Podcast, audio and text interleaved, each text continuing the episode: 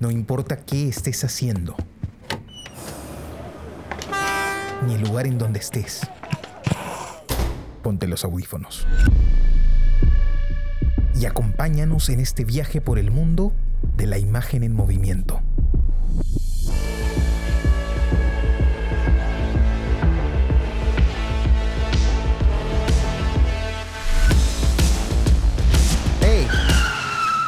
¿Qué cine pasa? Hola amigos, bienvenidos a este nuevo episodio del podcast ¿Qué cine pasa? El podcast donde analizamos películas que acabamos de ver. Nos gusta decir que aún están en caliente para nosotros. Los saluda su amigo Carlos de la Torre Paredes. Me acompañan Jesús Alvarado. Hola Carlos, Pepe, ¿cómo están? Y Pepe Castro. Hola Jesús, hola Carlos, ¿cómo están? Gente, saludos. ¿Qué tal amigos? El día de hoy pues vamos a hablar de una película que ha propuesto Jesús, que es una película que no sabía definirla muy bien, es, tiene algo de documental, ¿no? Eh, tal vez ese formato, pero no está en prosa, que es algo que dicen también al inicio. La película se llama In Praise of Nothing o Elogio a la Nada, así se la ha traducido, del director Boris Mitik. Bueno Jesús, tú la propusiste, tal vez nos podrías dar algunos alcances. Bueno, ¿Qué decir sobre Elogio a la Nada? Bueno, primero que es una película mmm, que podría, eh, y, y, bueno, esto hay que saber interpretarlo, pero es una película pretenciosa, ¿no? Eh, que tiene eh, ciertas situaciones, bueno, antes de, antes de cualquier análisis hay que decir pues que Boris Mitic es un, es un director serbio que, que claramente tiene un perfil muy, muy particular, ¿no? O sea, tiene un toque de autor. Eh, eh, definitivamente, ¿no? Y en particular, el Elogio a la Nada es una, es una película que se puede entender como una suerte de sátira o de parodia, eh, no solamente sobre la manera en que las personas de determinadas zonas del mundo entienden eh, este criterio de la nada, ¿no? Refiriéndose al tema, sino sobre cómo el director entiende el cine. ¿No? Cómo el director entiende el documental y cómo es que eh, en determinados pasajes de esta película eh, Boris Mitic eh, termina como burlándose. Es que no se llega a entender. Es una película que no se puede hacer con mucha facilidad, ¿ah? hay, que amerita varios visionados y es que se quiere ir desengranando. Pero es difícil, bueno, Carlos ya me parece adelantabas eso, es difícil como definirla en principio, ¿no? Eh, yo siempre digo, eh, y, he, dicho que, y eh, bueno, y eso lo sostengo, que el cine es uno solo, ¿no? Em, pero bueno, cuando ya uno se mete a hacer el análisis, el, el análisis concreto, a veces es más fácil como categorizar para saber de qué estamos hablando, sobre todo si se trata de, de, de plantear discusiones con claridad o de, o de fines académicos. entonces, esto ha generado esta división artificial entre el documental y la ficción, cuándo un documental es un documental, un document qué es un documental, que es una pregunta que hoy en el, en eh, entre los círculos académicos del cine este, se plantea mucho, ¿no? Este, podríamos hablar pues de, porque hay muchos tipos de cine documental, la gente usualmente, el espectador eh, común o cotidiano, el mainstream, asocia la palabra documental a algo muy similar al reportaje, ¿no? Eh, ¿Por qué lo asocia pues al, do, al, documental tipo National Geographic, tipo History Channel, que es el que un poco más se ve en televisión, o al documental eh, de orden más político, este, eh, eh, que tiene unas formas, estos dos tipos de documental que tienen unas formas concretas, ¿no? Este, que son más o menos, que son muy parecidas además al reportaje, ¿no? Em, pero cuando hablamos de cine eh, documental, eh, el cine documental puede abarcar, eh, como de hecho abarca, el cine ensayo, el cine autobiográfico, y hay tipos de cine además, ¿no? El, famoso cinema verité, el cine directo, que nace sobre todo en Estados Unidos y en Canadá. Este, mm, qué sé yo. Entonces, si empezamos a dividir las cosas más o menos de esta manera, ¿qué es Elogio a la Nada? ¿Es un documental para empezar? Pues yo creo que sí, ¿no? Porque parte de un principio muy interesante, que es que todas las imágenes han sido filmadas, eh, no pensando en, evidentemente con fines estéticos, ¿no? Escogiendo muy bien los planos, la composición y todo eso, pero desde una perspectiva documental. Y además hay otro criterio que es interesante en esta película. No sé si 62 o 68, ahora verifico el dato, fueron los directores de fotografía de esta película, ¿no? Que se grabó durante ocho años, que es un dato muy interesante también, ¿no? Es que a, Boris Mitik le surge la idea de hacer esta película a partir, este dato no lo sabía yo antes de ver la película, pero, eh, eh, pero bueno, leyendo un poco sobre de dónde nace eh, esta idea de Boris Mitik, él comenta que le surge la, la, idea de hacer esta película porque él quería hacer como una suerte de homenaje a este famoso libro de Eric Erasmo de Rotterdam que se llama Elogio a la locura. ¿no? Lo que, ocurre, eh, lo que pasa es que en este caso, pues lo que Boris Mitik se planteaba es hacer una película y con un, con un protagonista diferente, ¿no? Que en este caso este, es la nada. Entonces, partiendo de ese criterio de que quién es la forma en la que se ha registrado este material, esto ya es un documental, ¿no? Em, podríamos, quizá, eh, me, gustaría escucharlos un poco para ir desarrollando un poco más esta idea y que esto, y que esto no termine siendo como una, un monólogo este, tan academicista, pero hay algunas cosas más que comentar sobre esto, ¿no? ¿Qué, les pareció a ustedes?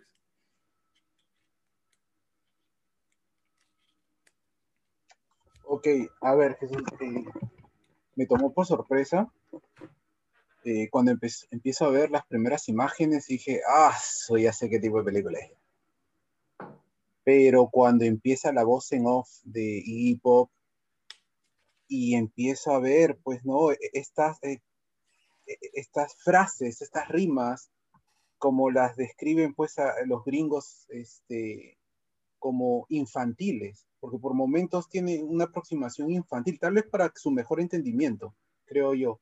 Eh, pero que tienen mucho, mucho, mucho ahí adentro de cada palabra, mucho que te deja pensar. Y es cierto, en algunos momentos uno para, no, creo que cada vez que termina una frase eh, o una idea de, en estas rimas, tú paras y vuelves para entenderla mejor.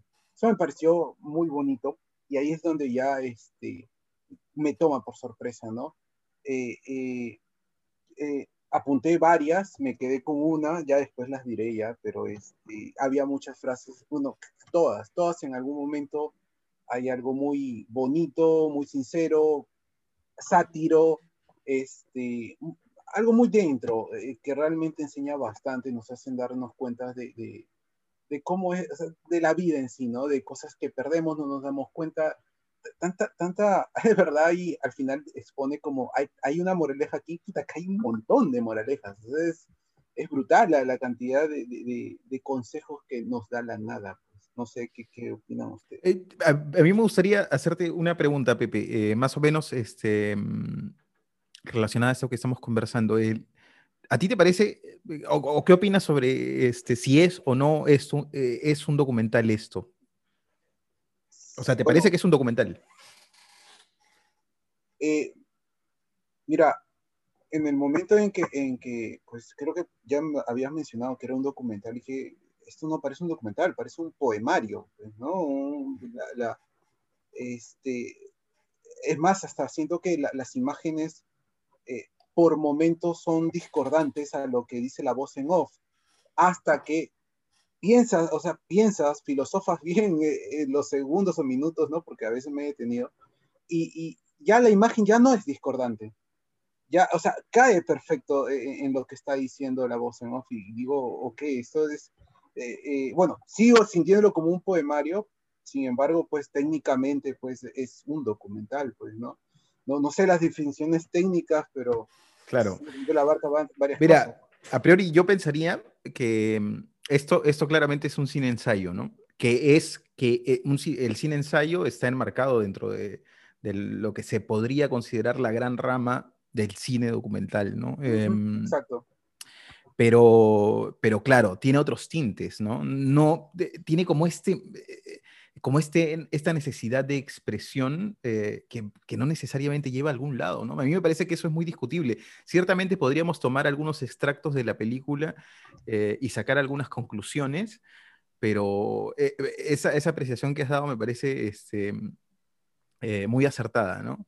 Casi siempre, soy, son pocos los momentos en los que, en los que la, la voz en off reafirma o acompaña a la imagen, ¿no? O viceversa, en todo caso. Casi siempre no están ni siquiera en contradicción, sino simplemente divorciadas. Entonces, pero en la lógica del cine, este, em, ese criterio es, fundamental, ¿no? Porque ya desde, bueno, Einstein, Bertov, sobre todo los primeros rusos que empezaron a, hacer y que tenían toda esta influencia marxista, eh, ideológica marxista, eh, y emplearon los criterios del marxismo para desarrollar su cine, se habla de la dialéctica, ¿no? De la dialéctica, de la construcción dialéctica en el cine, de cómo cuando tú pones un plano al costado del otro, eh, pues el resultado no necesariamente es uno más uno, ¿no? No necesariamente, sino que, pero hay una como una retroalimentación, hay una afirmación, o sea, se, va construyendo a partir de, de, mezclar estos elementos. En este caso, en el caso de esta película, de mezclar la voz en off con imágenes que no necesariamente tienen que ver con lo que se está diciendo, que es lo que hace el documental tipo National Geographic, ¿no? Que es... Eh, tú ves lo que la imagen te está, eh, perdón, ves lo que la voz te está diciendo que, o la voz reafirma lo que se ve en la imagen, ¿no? Eh, y la, música también juega este, un rol fundamental ahí, ¿no?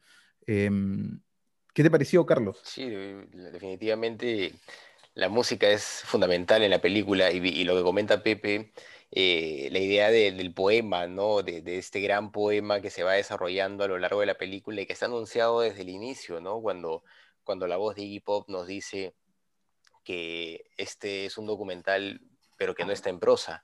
Entonces, si no está en prosa, eh, en qué diablos está, está en verso, es lo, más, más, probable, y efectivamente está en verso y, tiene, eh, tiene rima, tiene ritmo, entonces eh, hay, un muy, hay un trabajo muy preciso ahí, la verdad, y esta confluencia pues con las imágenes discordantes, claro, si bien son discordantes temáticamente,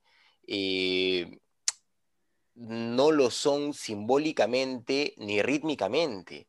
Eh, e, eso, es, eso es muy importante, me parece. Yo, yo cuando empecé a ver la película, eh, de hecho es, es, difícil hoy en día ver una película así por todas las distracciones que tenemos, pues los celulares, bueno, las cosas pasan y más en, tiempos de pandemia, ¿no? Que están pasando cosas permanentemente y, nos distraen.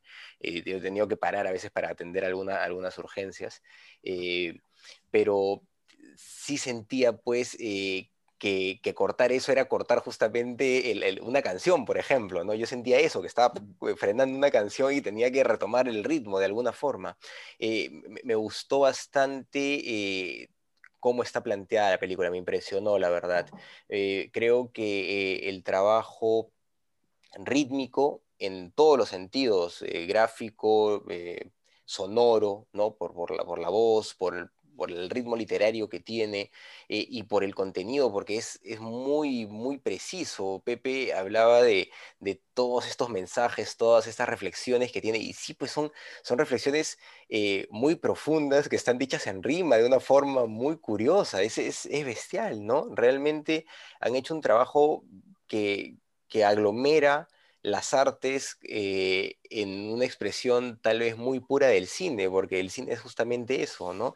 el, crisol de, las artes. Y acá se nota, se nota claramente y se nota que la poesía está ahí, está ahí metida de forma muy fuerte. Me pareció, la verdad, que funciona bien, tiene un ritmo que me alegró porque no me esperaba eso, yo creí que iba a ser un documental más monótono, pero me dio eso, yo dije, oye, esta es otra cosa, ¿no? Y empecé a, fluir de alguna forma con lo, que me, con lo que estaba planteando el director, con lo que estaba planteando Boris, eh, Boris Mitik, y ha sido muy agradable. No, no me había topado con eso hasta este momento. Eh, la inserción de la música también es otro elemento fundamental que, que le da esa otra tonalidad que, que rompe tal vez con, con, la idea de solo poesía, eso tal vez es música también, ¿no? Tal vez estamos, estamos viendo algo, es que algo, es algo que no se puede definir, como es el arte, el arte no se puede definir, el arte utiliza, bebe de todo y, y esta película es arte, o sea, eh, cada imagen es, es artística y, y, yo pienso mucho en, en imágenes, eh, yo tengo una muy clara ahorita, por ejemplo, que que, es discordante eh, justo en la temática, pero no como les decía en, en, la, en, en la, simbología y en, y en el ritmo, ¿no? Que es cuando agarra y, empieza a hablar de cómo, cómo toman los asiáticos eh, a la nada, ¿no? Y los, los, americanos quieren comprarla, los asiáticos quieren clonarla, ¿no? Este, los árabes quieren eh, dominarla, domarla, ¿no? Eh, y los europeos todavía no saben qué hacer con ella, ¿no? O sea, están, dándole vueltas ahí. Entonces, pero cuando hablan de los asiáticos, y todo, fue, todo realmente funciona, pero yo me acuerdo clarísimo la imagen de cuando presentan a los asiáticos de esa manera y dice, somos muchos, y salen cientos de velas en frasquitos ¿no? rojos, ¿no? Y, carajo, pues está, está, representado todo perfectamente, ¿no? O sea, sí está, sí, no, no, está rompiéndose el ritmo, está ahí clarísimo. Entonces, funciona de forma permanente. E, estas inserciones de la pantalla negra con las letras que van cambiando el ritmo de la música y el sentido de, del verso que se está planteando, también me llamaron la atención. La verdad es que es una experiencia, es una experiencia que eh, es interesante, pues, este, darle el tiempo. Sigo pensando que es un tipo de cine que, que requiere de todas maneras mucha atención y mucho cariño por el cine también, ¿no? De hecho, es, un cine para iniciados, ¿no? Igual que el, que el, arte. El arte, cuando se empieza a explorar, al, principio tal vez no es tan fácil de, asimilar, ¿no? Pero cuando se entiende qué se está planteando y se entienden las posibilidades a, las que se pueden llegar, pues eh, puede ser maravilloso, puede ser mágico, ¿no? Y, claro. y ha sido muy, muy gratificante esta película, la verdad. Ha sido muy, muy gratificante. Claro. Mira, eh, Carlos, creo que es la. Es muy interesante esto, ¿no? Porque es, creo, la segunda o tercera vez que te escucho decir que, claro, que hay como un tipo de cine para iniciados, ¿no? Y, y a mí me gustaría eh, agregar a, a, ese comentario que, que es cierto, em, que yo estoy convencido, porque es mi caso, ¿no? Eh, yo me he empezado a relacionar con el cine ya muy grande. No es que yo haya empezado a ver películas, por ejemplo, este, desde joven, como, por ejemplo, yo tengo entendido que por las cosas que hemos conversado, que tú has tenido un cariño por el cine desde, desde más joven, ¿no? Yo no necesariamente. Eh, entonces, yo estoy convencido que, eh, que ese amor por este tipo de cine y esa, que, que, el ojo se educa finalmente para estas cosas. ¿no? Eh, porque, a, porque a mí me ha pasado, yo invitaría a todas las personas que nos están escuchando ahora a abrir su mente, a explorar películas cada vez este, con un nivel de complejidad un poco más alto, ¿no? Eh, porque después cuando vuelves con ese, con ese know-how, vuelves a, a, películas o a historias un poco más sencillas, puedes disfrutarlas este, incluso más si es que el cine es bueno, ¿no? Sí, pero también te puedes dar cuenta de errores pues, que, que a veces te hacen renegar mucho, ¿no? Yo, yo sufro mucho ahora con, con el blockbuster, ¿no? Me, me molesta, la verdad. Eh, pero, eh, pero sí es, yo, sí es aprendido y sí es bueno. O sea, yo, yo no, no, necesariamente eh, el, el, estar buscando mayor complejidad, no, no creo que eso sea el, el, el tip, ¿no? Yo creo que lo que deberíamos hacer es, si es que nos gusta el cine realmente, es es analizar la película y ver si realmente funciona en todos sus sentidos, ¿no? O sea, si, si, si sus componentes tienen sentido, carambas, o sea, fallan las películas. Normalmente Mira, fallan. Has, dicho, has dicho algo muy interesante, ¿no? Que a mí, eh, de hecho, sí me pasa. Eh, hoy día, hoy en día, tenemos cada vez menos tiempo para hacer cualquier cosa, ¿no? Eh, y ver una película, ¿no? O sea, son, bueno, las películas en, deberían durar hora y media, ¿no? Ese es como el tiempo promedio histórico que siempre se ha manejado pero claro, por cuestiones comerciales hay películas que duran más, ¿no? Para tener más tiempo. Por, bueno, la gente paga para ir al cine, ¿no? Entonces la lógica es dame más tiempo por lo que te pago. Eh, por una lógica más o menos comercial, hay películas que duran dos, dos horas y media. Pero también hay obras maestras que, que, que tienen de larga duración, por supuesto, como la película que vimos la semana pasada. eh, eh, pero a mí sí realmente me frustra mucho cuando eh, ha terminado la película y no estoy satisfecho, ¿no? Porque además yo entiendo que, por ejemplo, en una película como esta, una, entrar a una película como esta no es sencillo, o sea, tienes que darle tiempo, 20 minutos, media hora, 40 minutos, y ahí, pero todo ese tiempo que tú les estás dando es tiempo de atención permanente en el que podrías haber dicho, pues, no, sabes qué, esto no funciona, está aburrido, no entiendo nada, lo dejo, ¿no? Eh, y, claro, si después de haber dado esa oportunidad a, esta película, este, pues al final no te llevas nada, pues es frustrante, ¿no? Es terrible. Claro. Bueno, más allá de eso, eh, volvamos a, la película. Quería, este, eh, porque quería comentar que hay un, bueno, así a priori, ¿no? Hay un par de cosas que a mí me parecen interesantes, no sé qué piensan ustedes. Que primero que yo em, eh, encuentro, me parece que, que se nota claramente que hay dos voces narrativas este, distintas, ¿no? Una que es la nada y otra que es un ente que observa lo que la nada hace o, lo, o que como que presenta a la, a la nada, que, son, que es este recurso de las pantallas, ¿no? de, las pantallas y las letras, que te dice lo que la nada podría estar pensando o lo que podría estar pensando en, en hacer, este, eh, ya, y eso ya como recurso o como dispositivo, sí alcanza para ser un dispositivo, por supuesto, como una, una estrategia para abordar este, el documental, eh, ya me parece interesante, ¿no? Ya te da como una clave y un camino, eh, un camino que recorrer, porque muchas veces las películas fallan, sobre todo si son documentales, em, fallan por el punto de vista, ¿no? O sea, ¿por qué, estás escuchando? ¿A quién estás escuchando? ¿Y en qué circunstancias? Cuando esa claridad, cuando no hay una claridad con respecto a eso, eh, por lo menos mínima, eh, el espectador se tiende a perder, se tiende a perder, ¿no? Y por más compleja o pretenciosa que sea la película, o, este, o, que sea una película que pretenda invitar a la reflexión más que entregar eh, una historia o emocionar al espectador, eh, pues siempre tiene que haber un sentido dentro de todo, ¿no? Y tú ves la película, por más compleja, por más simbólica que sea, este, y la película te está dando la oportunidad de explorar un universo ajeno al tuyo y te está dando la oportunidad de reflexionar en torno a ese universo, ¿no? Con esa esperanza ves la película. No, eh, y siempre estás, y si no la has entendido, o bueno, por lo menos es mi caso, ¿no? Yo, yo prefiero pensar pues si no lo he entendido, eh, hay algún problema quizá conmigo, ¿no? Este, quizá tengo que verla de nuevo y reflexionar a partir de estas cosas y quizá hacer un visionado incluso mucho más detallado, ¿no? Ah, no, no necesariamente a todos les interesa esto tampoco, ¿no? Otra cosa que quería comentar es que claramente esta película em, me recordó que no llega pues a la... Eh, mm, o sea, hay obras de cine ensayo que son verdaderas obras maestras, ¿no? Como este, eh, San Soleil de, Chris Marker, ¿no? Em, me parece que esta película bebe de, toda, de toda esta tradición, ¿no? O sea, si le buscas la ruta, bebe de, la ruta de la tradición, digo, o sea, de, dónde es este el cine del, que bebe, ¿no? Este, el cine de Chris Marker, del, del cine de, este, eh, de Jonas Mecas, ¿no? Tú escuchas las reflexiones. Cuando tú ves el cine de Jonas, lo que pasa es que Jonas Mecas tiene eh, una, visión eh, particular del cine y él mismo grababa, este, mejor dicho, graba, creo que está vivo todavía, Jonas. Bueno, no estoy seguro.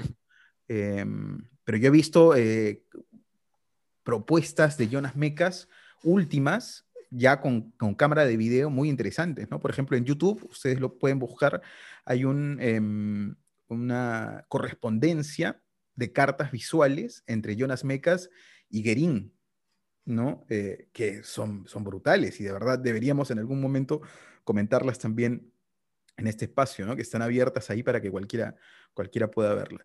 Pero este... Mm, eh, entonces, claro, hay toda una tradición que, lleva a, Boris Mitic al, lugar a, en el, que, en el que, él ocupa ahora, ¿no? Y este, toda una tradición que ha, de la que ha brotado este, esta película, ¿no? Y este criterio me parece muy interesante, ¿no?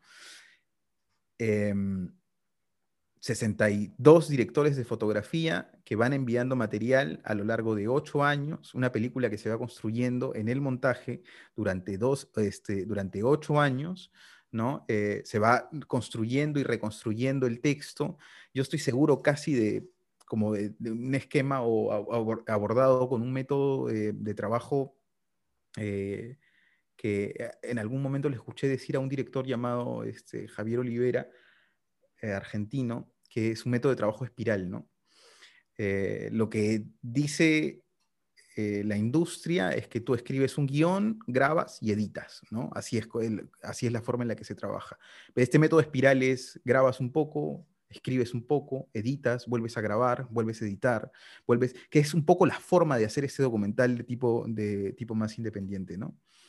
Em, bueno, eso, no sé si tienen algún comentario más.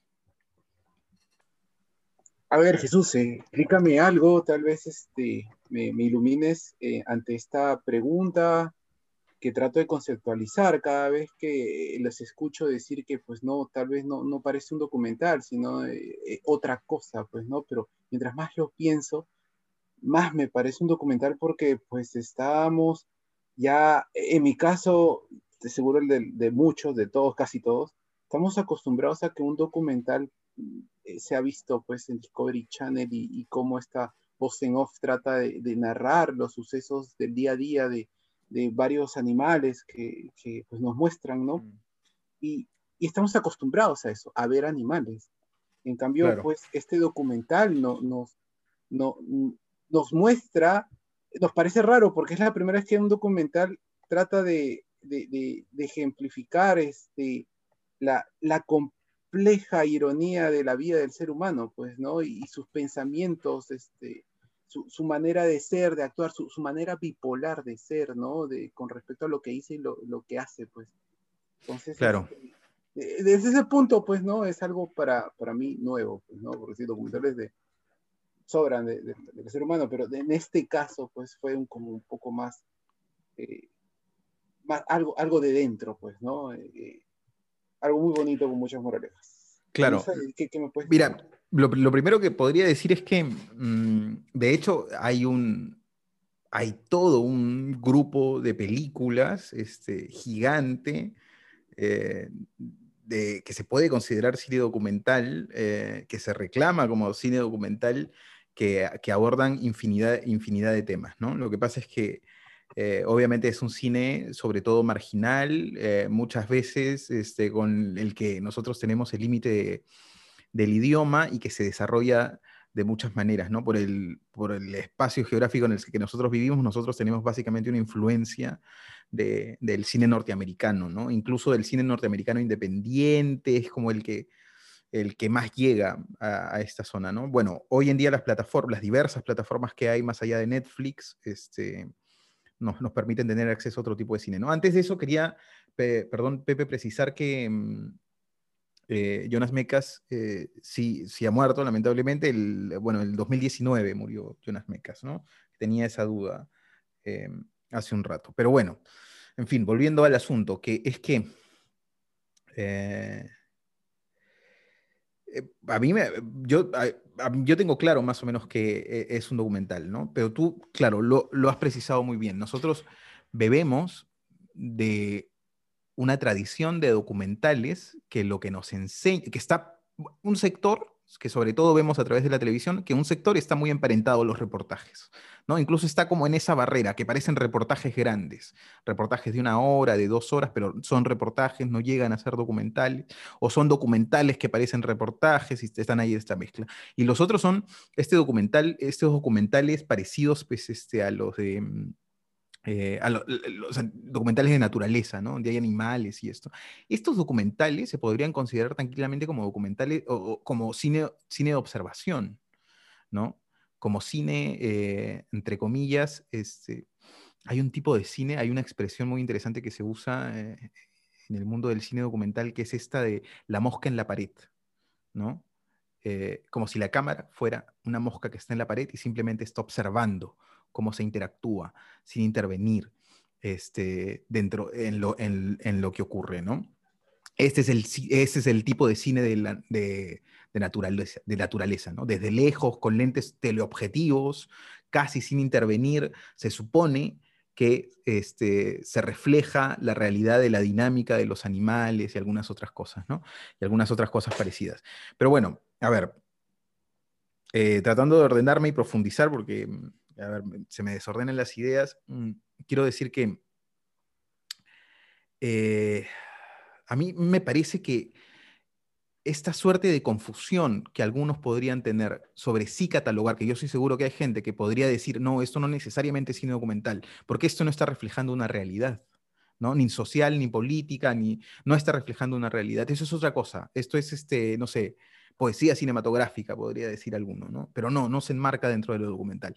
Es discutible, yo sí creo que es un documental y creo que esa percepción de que esto no mm, podría no ser considerado un documental tiene que ver eh, con el hecho de que nosotros eh, entendemos, mm, por una cuestión de tradición, por una cuestión de, de, comprensión metodológica, académica, eh, entendemos en muchos casos que el cine documental tiene la obligación de reflejar la realidad. O sea, y más aún, más aún arriesgado, tiene la obligación de decir la verdad de reflejar una verdad. Em, y, esto parte del principio de que la, eh, la, cámara, o parte de la idea de que la cámara eh, simplemente eh, observa lo que ocurre. Y eso que ocurre, que está ocurriendo delante de la cámara, es la realidad, es la verdad. pues bueno, yo no estoy de acuerdo de, con eso, eh, esto es lo que se puede considerar quizá el, cine directo, ¿no? Que, tenía esta, como estas pretensiones simplemente de observar sin intervenir en la realidad. Pero primero que eh, está el factor de la cámara, ¿no? Que es importantísimo, que en el momento en el que aparece una cámara en una escena, así sea la cámara de un celular, pues eso condiciona a las personas que están enfrente de la cámara, ¿no? Ya partiendo de ahí, eso ya no es la, eso ya no es necesariamente la realidad. Y segundo, que yo creo ahora no está tan claro porque las imágenes son digitales. Em, pero yo sí creo que la imagen tiene como una categoría de, de, eh, eh, eh, como una categoría, está enmarcada como en una categoría material, que ya es otra cosa, ya no es la realidad, ¿no? Sino es, podríamos decir una representación, pero una representación ya es otra cosa. Entonces, tú no puedes decir que hay verdad ahí. Eh, verdad entendida como, este, mm, eh, como, como, ¿cómo decirlo? Como una representación objetiva. Esto ocurrió, sí, así fue, este, como un dog, casi dogmático, como esta verdad dogmática, quiero decir, ¿no? Em, ahí lo que hay es una, es, es una representación, ¿no? Por eso es que, y además hay otro criterio que es muy interesante, ¿no? Que es este de que el cine tiene la cualidad de que quien, quien hace el cine, el director que hace cine, está segmentando la realidad. No, sé si esto se entiende, ¿no? O sea, es, decir, está decidiendo qué parte de esta, de esta supuesta realidad es la que él te está presentando, ¿no? Él decide, en el momento en el que encuadra, en el que compone, decide, dejo esto afuera, esto adentro, esto lo pongo en off eh, a través de sonidos, este, y en esta decisión ya hay, un, ya hay un criterio subjetivo, ¿no? ¿Por qué pones la cámara ahí? ¿Por qué desde abajo? ¿Por qué desde arriba? Ya todo eso eh, condiciona las cosas de tal forma que eso ya no es la realidad, ¿no? Eh, por lo menos como, lo entendemos. Disculpa, antes de que saltes a otra idea, porque es, es brutal la, la, cantidad de información que, que, que pues siempre nos estás dando cátedra, ¿no? Entonces, este, dime, bueno, cuando hablas de, de, realidad, ¿no? Eh, no estás de acuerdo que sea una representación, una representación total de la realidad, una verdad absoluta. Eh, a mí me confunde porque en, hay partes que dan una, bueno, fragmentos, ¿no? Bueno, casi, yo, yo sentí que casi todo ha sido una, una brutal verdad, pues, ¿no? Y especialmente hay mm. partes que, pues, la ejemplifican perfectamente como esta que apunté, espero decirla bien como la, la, escuché. Eh, cada nación puede estar orgullosa de fragmentos de su pasado, de su historia, pero ninguna lo está enteramente y aún menos podrían reclamar algún monopolio de moralidad. Entonces, bueno, Jesús, si, si, si eso no, si eso para ti no es este, una representación brutal de la realidad absoluta, o una verdad absoluta, pues entonces, ¿qué lo es, hermano? Claro, es que ya desde una perspectiva filosófica, yo creo que la verdad absoluta no existe, ya, y esto es muy discutible, ¿no? Pero yo creo que, eh, o sea, olvidemos el cine un momento, eh, yo creo que en principio, la verdad, no existe, porque siempre te estás acercando a partir de un bagaje cultural y siempre a partir de las herramientas que el ser humano ha desarrollado hasta hoy. Eh, y yo creo, este, sinceramente, en la, eh, cada vez con más firmeza en las limitaciones de la racionalidad, ¿no? Em, o sea, a, mí me parece que el gran problema de hoy es que la lógica y la razón dan casi para justificar cualquier cosa, ¿no? Ya, partamos de, partamos de ese principio. Y luego, una frase que puesta así, ¿no? Y suena, claro, suena, tiene una potencia y tiene una, una fuerza, una cualidad, este, una cualidad de tal magnitud que es casi, casi, casi irrefutable, ¿no? Pero en el fondo lo que te está diciendo es que la lo, que, lo que la misma frase está diciendo es que la realidad es manipulable, ¿no? Eh, bueno, y ahí podríamos entrar al tema este que es tan diverso, eh, que yo estoy seguro que ustedes conocen también de, de, cómo es que las sociedades van construyendo sus mitos, a partir de qué fragmentos, de cómo cuentan, cómo cuentan sus historias, este, estos relatos que sostienen a las sociedades, ¿no? Eh, eh, que es fundamental, ¿no? Pero desde el momento en el que, eh, es que ya hoy hay que tener claro algo, ¿no? Un director ya sea de documental o de ficción, siempre se posiciona eh, desde un lado. Que no, no, ni bueno ni malo. O sea, es, finalmente esto es, este, es, es, este, es arte, ¿no? Eh, ni bueno ni malo, pero se posiciona desde un lado. Em, se posiciona culturalmente, se posiciona filosóficamente, y ya desde el momento en que tú te acercas a una realidad de esa manera, eh, las palabras que escojas, todo está condicionado por ese posicionamiento, ¿no? Eh, no se puede hablar, hoy más que nunca yo creo que ya no se puede hablar, y en los círculos académicos eh, relacionados al cine documental ya nadie habla de, del cine objetivo, ¿no? O por lo menos no lo he escuchado, del cine documental objetivo, del cine documental que transmite la verdad, la verdad dogmática, entre comillas, tan cuestionada.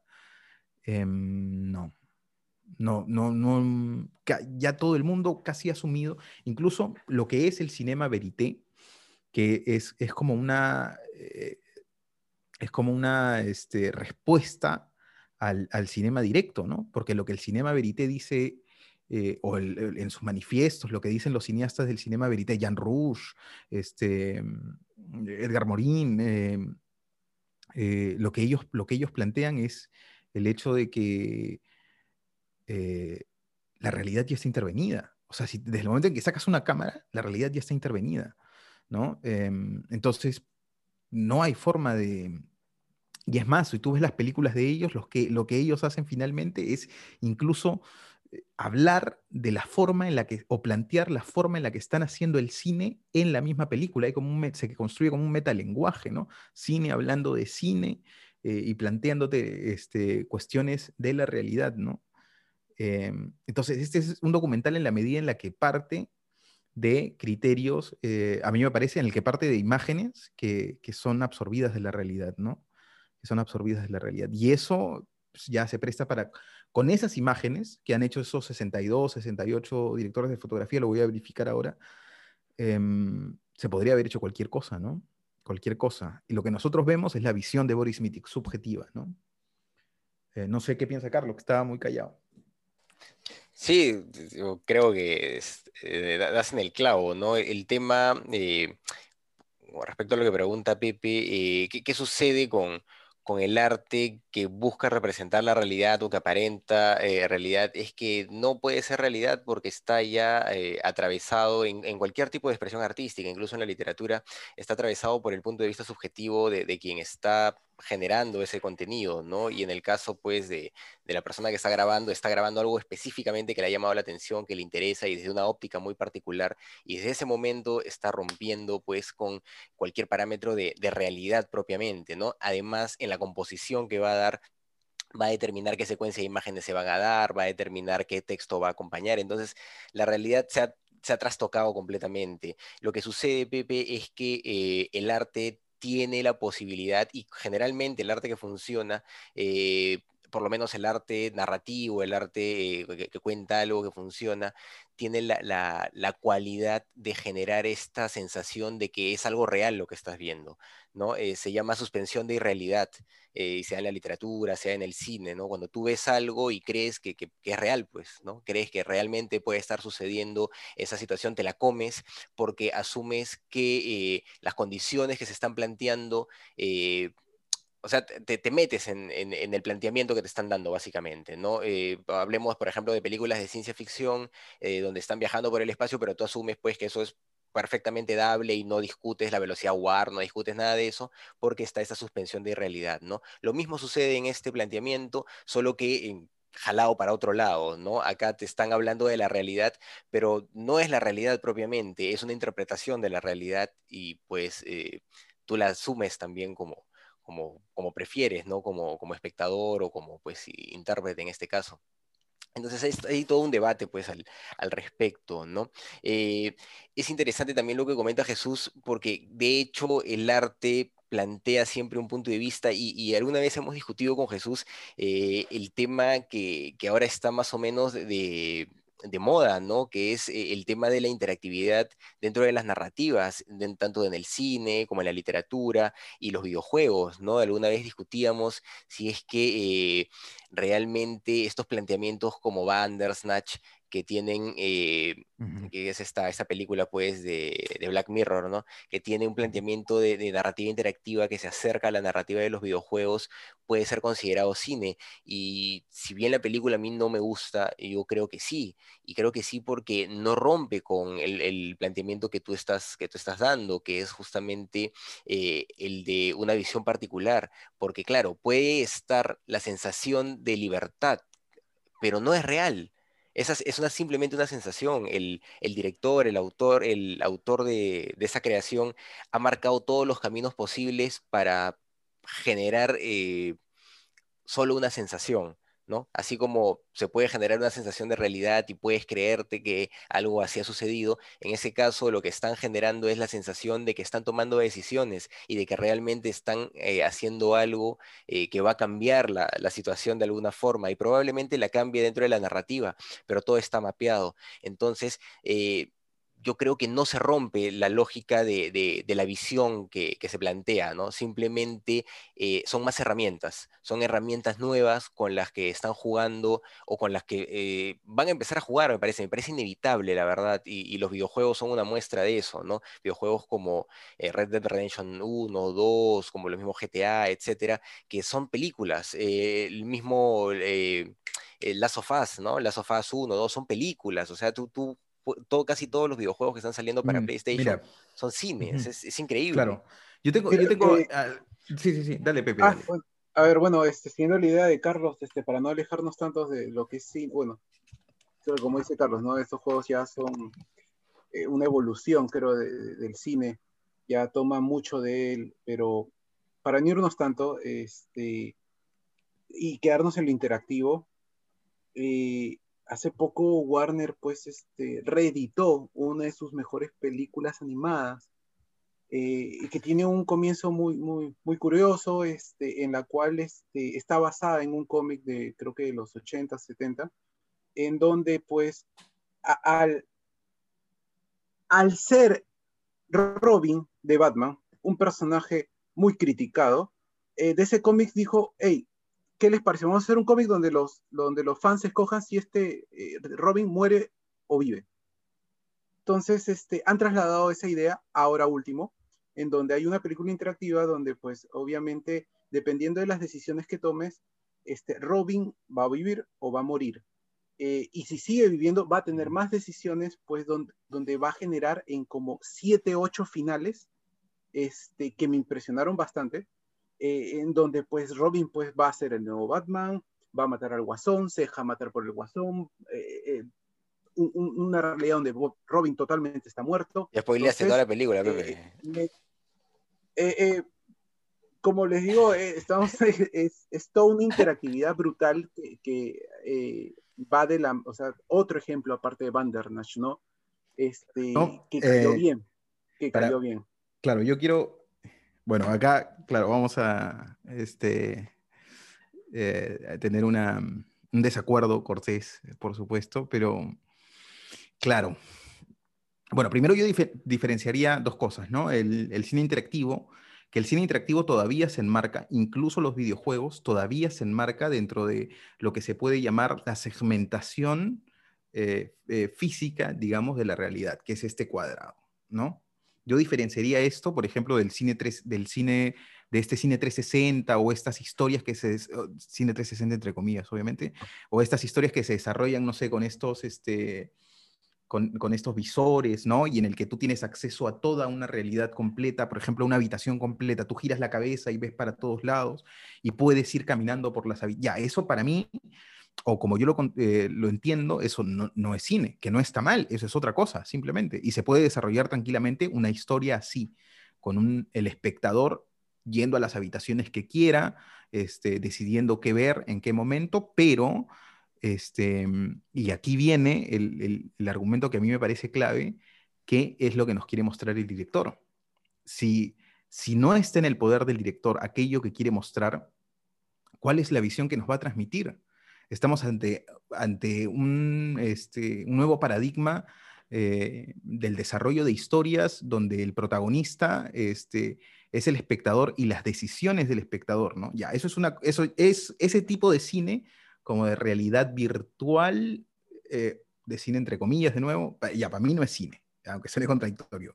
Quiero decir, las historias que se desarrollan en realidad virtual para mí no necesariamente eso es cine, eso es otra cosa, este, que puede ser igualmente interesante y la experiencia inmersiva puede ser interesante y podemos estar en, eh, los inicios de una nueva forma de arte, ¿no? Pero que no necesariamente cine. Y ahora, ustedes hablaban concretamente del cine interactivo tipo, o lo que se considera cine interactivo tipo Bandersnatch o la última película que acabo de comentar Pepe, o incluso yendo más allá, este, las historias que se desarrollan dentro de los videojuegos. Y claro, yo me pregunto de nuevo, ¿no? Si tú tienes la posibilidad como espectador de escoger eh, las o de tomar las decisiones, ¿no? En función a criterios este, particulares, eh, yo me pregunto cuál es la visión del director.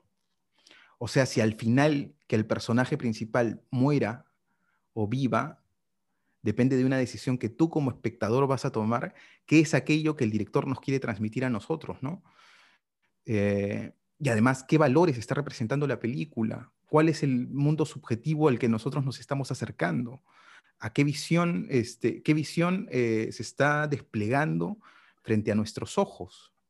¿No? Eh, si es que nosotros, porque a ver, hay un principio, claro, obviamente hay que tener una disposición activa frente a lo que uno ve, frente a lo que uno lee, ¿no?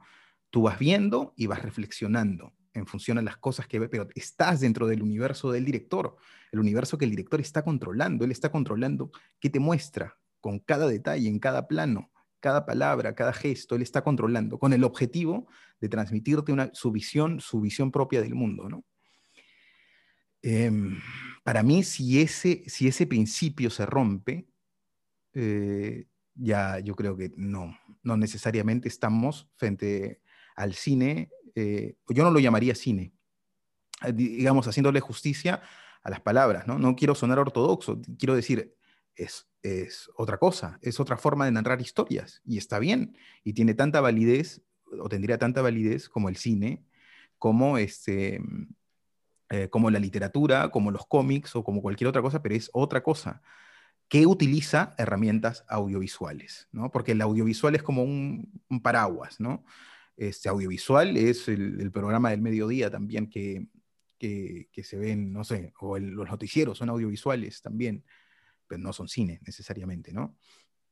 Em, se puede estar también en una zona gris, sí, claro, se puede estar en una zona gris. ¿Cuál es esa zona gris? Habría que verlo, ¿no? Ya concretamente en cada caso, ¿no?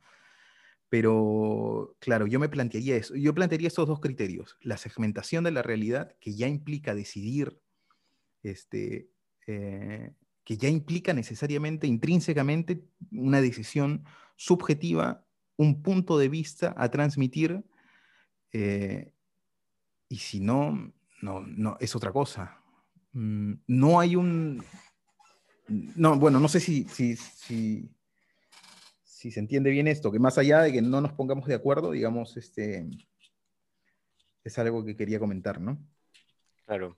Eh, o sea, yo creo que tu ejemplo de, la realidad virtual puede ser más entendible, este, por lo menos desde, mi punto de vista, ¿no? Porque claro, este, ahí es más difícil tal vez que los elementos eh, que puede querer dar, puede querer dar a notar el, director o el desarrollador este, se noten, pues va a depender también de la pericia y la capacidad de la persona. Por más que le pongan la, tela roja y colgada en el cuarto, tal vez no la ves, ¿no? Es, posible.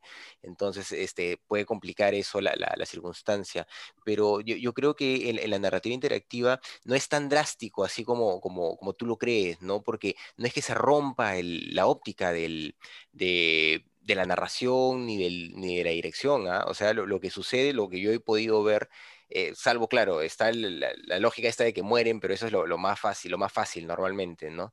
Eh, y es cuando termina la historia abruptamente. Cuando se abren muchos finales, normalmente lo que sucede es que eh, se dan circunstancias particulares que cambian cosas muy específicas, pero que no cambian la circunstancia real del personaje ni, su mundo. O sea, cambian circunstancias que moralmente y emocionalmente pueden eh, generar preferencias en los espectadores o en los que están leyendo, por ejemplo, un texto que tenga esta posibilidad interactiva, ¿no? Entonces juegan más con eso, con el tema moral, con el tema de con quién te llevas bien, con quién no te llevas bien, pero normalmente eh, no es que sean cambios tan abruptos como para asumir pues que hay un cambio de, punto de vista o de perspectiva o, incluso que, que, termine pues eh, no sé, rompiendo la, lógica narrativa que se ha manejado, ¿no? no yo no, he visto eso, salvo pues que la obra realmente sea mala, ¿no? Eh, Bandersnatch tenía esto de los muchos finales que eran muerte, muerte, muerte, muerte, entonces, claro, teníamos ese problema ahí y que recordaba un poco a, la literatura que se hacía en Elige tu propia aventura, que, usaban este recurso pues porque era imposible en un libro hacer algo más grande pero eh, es curioso porque este formato de, cine que, utiliza Bandersnatch, que utiliza esta película de Batman y que utilizan otros, eh, sale eh, de, de, videojuegos, efectivamente, y sale de un modelo de videojuegos que no me acuerdo cómo se llaman, pero que son como series, ¿no? Que son efectivamente son series y, son personajes actuando y lo único que tienes que hacer es decidir, irte para acá o irte para acá, decir sí, decir no, y en un tiempo, o sea, te dan un tiempo, igualito que en la serie te dan un tiempo y si no decides se toma cualquier decisión o tu personaje se queda callado y, avanza. Eh, lo mismo sucede. Y pues claro, genera distintos finales, pero como te digo, son temas básicamente de preferencias, ¿no? De, de con qué se va a sentir más cómodo el, o con qué se puede llegar a sentir más cómodo el, el, espectador o el, que está este, yendo la historia y juegan normalmente con, con, con, matarle, pues, cuando ha tomado las decisiones que, que debían salvar al personaje secundario que, que le agradaba. Eh, termina normalmente matándolo, ¿no? Sin querer. Entonces, ah, te, te, te, sientes mal, esas cositas, con esas cositas juegan, pero al final la historia y el mensaje, o si es que hay mensaje, o el, tema y la trama, todo se mantiene, ¿no? Entonces, claro, mm, pero, ¿sabes? Yo me preguntaría también, este, ¿por qué, eh, eh, o sea, si, si los cambios no son, no son tan radicales, eh, pensaba mientras, mientras, claro, ¿por qué hacerlos? ¿Por, qué hacerlos? Porque, pues, porque mira, yo porque, ¿por qué hacerlos dentro de la lógica? O sea, ¿por qué emplear un artificio como ese cuando tú tienes al espectador supuestamente en una buena película deberías tener al espectador cogido, eh, bueno, cogido, ¿no? claro, mm, bien agarrado. Tomado de la mano, lo tienes bien amarrado. Eh, ¿Y por qué vas a detener la lógica de la construcción de la narración para plantearle una decisión, o sea, para sacarlo, Claro. del, para sacarlo del escenario emotivo en el que el- tanto trabajo te ha costado meterlo y decirle, no, detente, toma una decisión. ¿Qué podría ser? Porque puede tener otra forma de narrar. Y eso es lo que sucede con la narrativa interactiva. O sea, ¿qué pasa? Que es una nueva herramienta. Entonces se está experimentando todavía con esta nueva herramienta. Todavía no se, no, no, no se utiliza de forma perfecta en el cine. ¿no? ¿Cuánto tiempo se viene utilizando en? Tres años, cuatro años, cinco años a lo mucho. Entonces recién se está experimentando con esta nueva herramienta, pero definitivamente emociona porque justamente es eso. O sea, es como un nuevo juguete con el que van a poder experimentar. Y claro, ahorita todavía está esa pregunta de, lo, lo vas a hacer tomar una decisión y vas a detener la atención, pero en Bandersnatch no pasaba eso. En Bandersnatch tú tenías que tomar una decisión en el momento.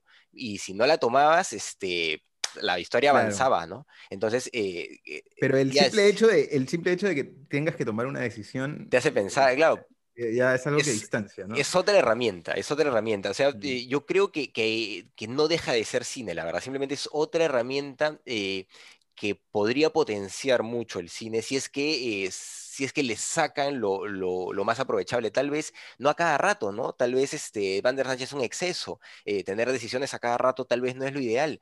Tal vez podrían haber momentos muy específicos que, no sé, por soldar ideas, ¿no? que permitan justamente eh, acelerar una tensión, ¿no? O, o- o fomentar tensión en los Claro, espectadores. mira, no sé. ¿sabes? Lo que sabes que me temo, que mientras te escuchaba, yo pensaba, claro, ya, sí, claro, esto puede estar evolucionando hacia un tipo de narración distinta, ¿no? Eh, y muy pronto seguramente tendremos eh, tecnología que permita que las máquinas, las computadoras, los televisores, este, interpreten nuestras reacciones eh, emotivas a través de, no sé, interpretaciones del rostro, ¿no? Este, eh, y quizá en función a determinados algoritmos, eh, el- la, la narración tome un curso determinado, eh, sin ni siquiera que hayamos tenido que tomar necesariamente una decisión, o que tomemos una decisión, o que la pregunta que se plantee sea en función, qué sé yo. Digamos, ya me parece que la- las ramificaciones que se pueden abrir ahí son infinitas Sí, de hecho. pero, pero ya es como una película, o sea, ya es como una historia hecha para que tú decidas. cuál es- por más que sean mínimos, ¿no? Las cosas, porque además, el, eh, bueno, como se dice mucho, el diablo está en los detalles, ¿no? O sea, en esas cosas pequeñitas que decide el director mostrarte, en esos objetos mínimos que el director te muestra de forma recurrente, hay una intención, o debería por lo menos haber una intención, ¿no? Yo a veces soy incluso este, un poco radical con eso, sobre todo en los rodajes, ¿no? Yo, yo he visto rodajes, cada uno rueda como quiere, ¿no? Pero he visto rodajes en los que se rueda con dos o tres cámaras, y eso a mí me parece una atrocidad, porque el director tiene una mente y Claro. una capacidad de atención, entonces tiene que estar concentrado en la construcción de una imagen. Yo no puedo, o por lo menos yo, de repente hay gente que tiene la capacidad de estar concentrado o prestar atención a dos imágenes con el mismo nivel de atención, este, y, y su construcción eh, y, que, y que la cosa salga bien. Yo no puedo, o sea, porque se supone que está mi punto de vista ahí. Tengo que observar de, de una, de una forma determinada. Ahora, eh, qué sé yo, o sea, ya es una cosa más particular que, que, que me parece que tomaría mm, eh, mucho tiempo desarrollar, ¿no? Pero es una discusión interesante, ¿no? Pero, este, Tenemos bueno, que seguirla en algún momento, pues si no también no terminamos el programa. no terminamos nunca, sí. Muy bien, ya tenemos que ir cerrando, ya creo. Este, ¿qué más, qué más podemos decir ya para ir cerrando? Porque nos hemos mandado hablando de, Sí, sí, cosas. nos hemos, nos hemos salido un poco de, elogio de la nada, pero me parece que elogio de, la, de este, elogio de la nada, que bueno, se esto, traduce, disparado todo esto. traduce también elogio de la nada, tiene la capacidad de disparar este, este tipo de, de discusiones, ¿no? Es una película, de nuevo, es que, mira, ¿sabes qué, eh, Carlos? A mí me parece que sobre todo para aquellos que les interesa el cine o que quieren ser directores, realizadores este, o guionistas, siempre conviene más, me parece a mí, eh, esto se lo escuché un profesor hace mucho tiempo y lo suscribo ahora, eh, ver la misma película dos, tres veces que ver mucho. A veces es mejor ver la misma película varias veces y analizar, y, y parece mentira, pero cada vez que ves una película de nuevo, se van abriendo matices, se van abriendo nuevas, nuevas reflexiones en torno a eso, ¿no? Y esta es una película que no solamente este, lo amerita, sino que lo necesita, lo necesita. Necesita dos, tres visionados para, para entender su forma y, y para entender su fondo también, ¿no? Que es muy interesante. Sí, por su nivel de complejidad, realmente sí. E, es que esto es, este, eh, bueno, claro, está, está muy, mucho más cerca a, la poesía, ¿no? Lo dice la misma película. Está mucho más. Entonces la poesía es, claro, es eso, es ese disfrute, esa interpreta, en, la interpretación de aquello que se dice de otra manera o con otro nivel de sutileza, ¿no? Bueno, puntuamos. O no sé si Pepe tiene algún comentario que le guste, algo que le gustaría. Vamos a puntuar, vamos a puntuar. Ustedes ya le han dicho todo. Estaba muy contento escuchándolo. Muy bien, a ver, yo empezaré poniéndole, eh, ¿cuánto le pondría ese documental? Es un documental interesante, eh, un poco difícil de digerir. Eh, yo le pondría un 7.5.